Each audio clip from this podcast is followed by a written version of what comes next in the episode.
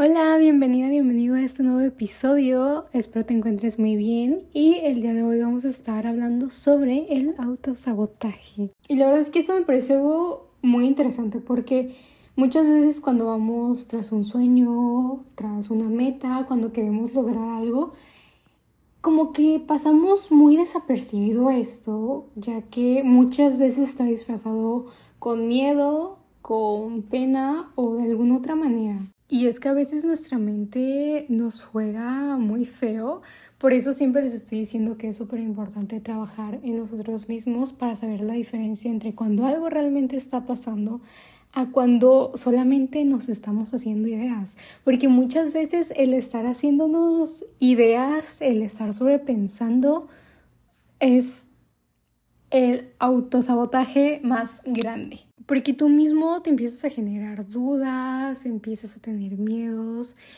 y realmente puede ser que en el exterior nada de eso está pasando, pero tú ya lo estás pensando y es completamente normal cuando estamos haciendo algo nuevo, cuando estamos saliendo de nuestra zona de confort. Es súper normal tener miedo. De hecho, siento que si estás yendo por tus sueños, si estás tratando de lograr algo y realmente no sientes miedo, honestamente creo que estás haciendo algo mal. Pero dejemos a un lado esa parte externa, porque ya es algo que hemos hablado en capítulos anteriores, como en el capítulo de procrastinación y miedo o en el de fracasar. Es necesario que si no los has escuchado, te invito a que los escuches en cuanto termine este episodio, porque son muy buenos, te van a gustar.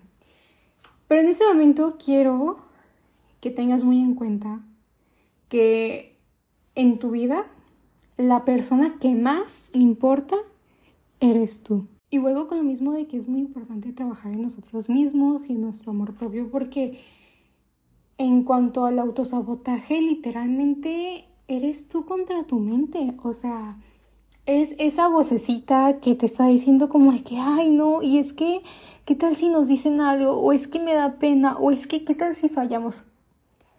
Esa parte de ti que está sobrepensando es esa parte que te quiere mantener en tu zona de confort y al mismo tiempo haciéndolo porque no sabe qué es lo que va a pasar si se arriesga, porque tiene miedo, hace que te autosabotees. Así que este es un episodio para que lo tomes como una señal de que dejes de ponerte excusas, o sea, excusas que ni siquiera están físicamente. Por ejemplo, si quieres, no sé, practicar un deporte, pero tienes la excusa de que tal vez no tienes el dinero suficiente para que alguien te enseñe o para acudir al, al lugar. Eso es como otro tema. Yo quiero enfocarnos en el hecho de que no te pongas excusas que no existen. No te pongas excusas mentales en las que dices justamente esto de que es que me da miedo las críticas de los demás, porque al único que realmente le importa, la única persona que realmente le toma importancia es tú, eres tú. A la única persona que le puede dar risa a una crítica o le puede dar mucha importancia eres tú, ¿ok? Y es que, a ver, este episodio surge porque hace cuenta que yo tengo ahorita mi lab aquí junto en donde estoy viendo como los puntos claves que quiero mencionar en este episodio y siempre es así en cada uno de los episodios. Y yo aquí tengo anotado como todos los episodios que he publicado e incluso temas para futuros episodios. Pero eh, este tema de autosabotaje es algo que yo ya tenía pensado desde hace meses, o sea, desde el año pasado, que honestamente no sé por qué no lo había grabado, ya que normalmente cuando voy poniendo estos temas, cuando se me van ocurriendo, es porque algo pasó en mi vida que me dijo, ¿sabes qué? Tengo que grabar sobre esto, tengo que hablar sobre esto en el podcast. Cuando yo lo escribí, estaba retomando las redes sociales, el crear contenido y la verdad es que había momentos en los que me daba pena grabarme. En ese entonces cuando yo subía contenido sobre el gimnasio, ahorita mi contenido es otro enfoque y yo desde un principio, eh, para las personas que están desde ese entonces, desde el año pasado, saben que mi enfoque nunca fue el contenido sobre el gimnasio. Yo adoro el gimnasio, adoro entrenar, pero crear contenido sobre eso honestamente no era el enfoque que quería dar en mis redes sociales. Y les dije incluso que posteriormente lo iba a cambiar, pero pues de mientras, pues nada más un ratito, ¿no? Lo cual me sirvió bastante porque sí me quitó un poco la pena de estarme grabando en público, de llevarme mi tripié, poner mi celular, o sea, realmente sí me sirvió.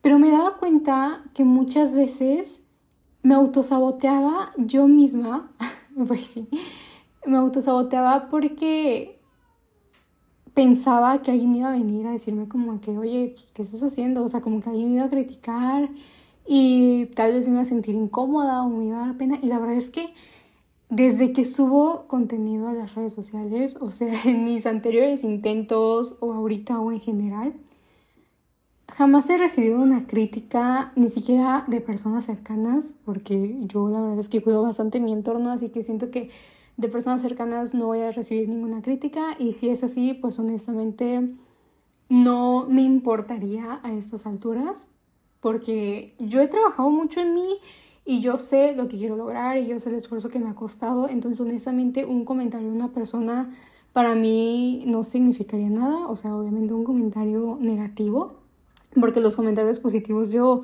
los aprecio como no tengo una idea. Eso muchas veces se los he dicho en mi Instagram y la verdad es que no voy a parar de hacerlo porque realmente esos mensajes me llenan de gratitud. Y o sea, date cuenta de eso. Yo yo solita algunas veces me hacía ideas como de que, oye, y es que qué tal si, si me dicen algo así o si me escriben o, no sé, o sea, cualquier comentario. Y era más que nada precisamente por esa inseguridad de que yo estaba haciendo algo nuevo, de que me estaba abriendo a, a nuevas personas que llegaran a mí, a nuevas experiencias, a hacer cosas más allá de las que yo estaba acostumbrada a hacer. Y yo decía, bueno, es que igual las personas que me conozcan van a decir, bueno, ¿y esta loca qué está haciendo? Y poco a poco me fui dando cuenta, conforme lo fui haciendo, como, conforme me fui obligando a hacer las cosas, porque yo sabía que me gustaba grabar, que me gustaba subir contenido y hasta la fecha me sigue gustando grabar, editar, subir contenido, me gusta todo eso, honestamente. Y una vez que yo me empecé a obligar a no ponerme excusas, a tomarme en serio las redes sociales, fue en el momento en el que yo empecé a crecer en redes sociales. Ahorita estoy creciendo bastante, es muy bonito y yo he logrado esto y un montón de cosas dejando de ponerme excusas y muchas veces haciendo journaling yo me hacía preguntas como de que, bueno, ¿y qué te detiene a hacer esto? ¿Qué te detiene a grabar? ¿Qué te detiene a subir contenido? ¿Qué te detiene a tener el éxito que otras personas tienen? Y siempre llegaba a la misma conclusión y era absolutamente nada. Absolutamente nadie. O sea, realmente lo único que me impedía hacerlo era cualquier excusa que mi mente buscaba. Y yo siento que eso te está pasando a ti tú que estás escuchando este episodio. Por eso te estoy diciendo que te lo tomes como una señal para ignorar esas excusas que tu mente dice y arriesgarte por eso que tanto quieres, que tanto anhelas. Porque honestamente a nadie le importa si fallas, a nadie le importa verte intentando. Y yo te lo he dicho, las personas que te van a criticar son personas que han logrado menos que tú. Y el hecho de decirte que a nadie le importa no es algo malo, de hecho todo lo contrario, porque las personas que realmente les importa que hagas algo por tus sueños o que te ven intentándolo, son personas que quieren que lo logres, son personas que no te tienen envidia o son personas que incluso han construido mucho, son personas que posiblemente te inspiren y te ven a ti y tal vez se reflejan en ti, no lo sé, realmente hay muchas cosas, pero Siempre ten en cuenta eso y sobre todo la frase que te acabo de decir de que las personas que te critican son las personas que han logrado menos que tú. No se aceptan críticas de personas que han logrado o construido menos que tú. Aparte, absolutamente nadie en esta vida ha logrado algo increíble dejándose llevar o guiar por sus excusas, por esa parte de su mente que se autosabotea, por sus miedos, por querer quedarse en su zona de confort. En verdad, nadie. Aparte, esto me recuerda mucho a una frase que leí el otro día que decía que o tienes excusas o tienes resultados, pero no puedes tener las dos cosas. Y qué cierto es esto. Así que tú decides si quieres seguir teniendo excusas, posponiendo las cosas. ¿Por qué? Porque al final de cuentas el tiempo va a pasar, la gente va a estar en lo suyo y tú puedes quedarte estancada, estancado, pensando en, ay, lo hubiera hecho, ¿qué hubiera pasado si me hubiera atrevido? ¿Sabes qué? Es mejor arriesgarte que quedarte con las ganas y quedarte con el sentimiento de que es que yo hubiera pasado si me hubiera arriesgado.